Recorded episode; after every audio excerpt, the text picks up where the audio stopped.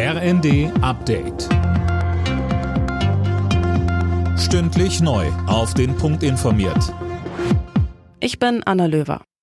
Einigung im Tarifstreit bei den kommunalen Erziehungskräften und Beschäftigten in sozialen Bereichen. Am späten Abend haben sich die Gewerkschaft Verdi und der Beamtenbund DBB auf mehr Entlastungstage und Zulagen geeinigt. Max Linden.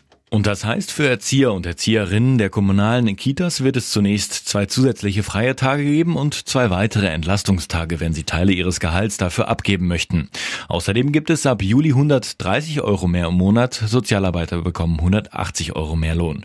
Und die Berufserfahrung soll künftig genauso honoriert werden wie im öffentlichen Dienst. Von der Einigung im Tarifstreit profitieren etwa 330.000 Beschäftigte.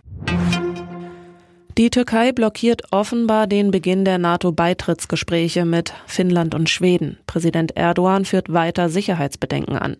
Bundeswehrgeneral AD Roland Carter geht allerdings nicht davon aus, dass die Türkei dabei bleibt und betont die Bedeutung der möglichen Beitritte. Es ist politisch schon eine kleine Sensation, dass diese beiden Länder, die seit so vielen Jahren neutral waren, nun in den Schoß der Allianz kommen wollen. Insofern hat das schon eine große Bedeutung.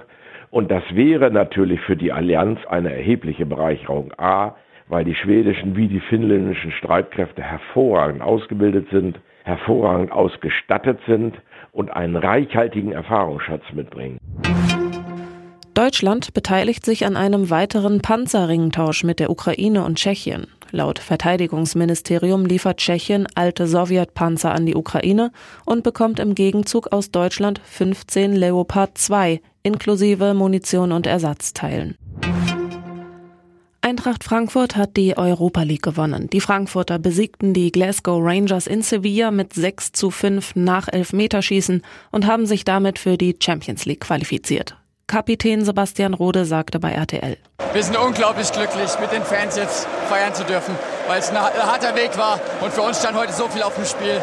Ja, die Unterstützung war heute wieder, auch wieder unglaublich. Die ganze Euroleague-Saison. Es war eine unglaubliche Reise mit uns allen äh, und wir haben es echt, echt verdient.